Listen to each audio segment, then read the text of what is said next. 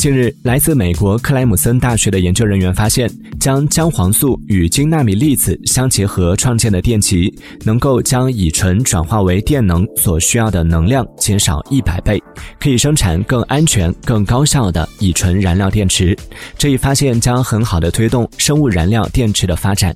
下一步，研究人员将扩大工艺规模，并寻找制造合作伙伴以商业化。相关研究已经发表在《纳米能源》杂志上。Thank you.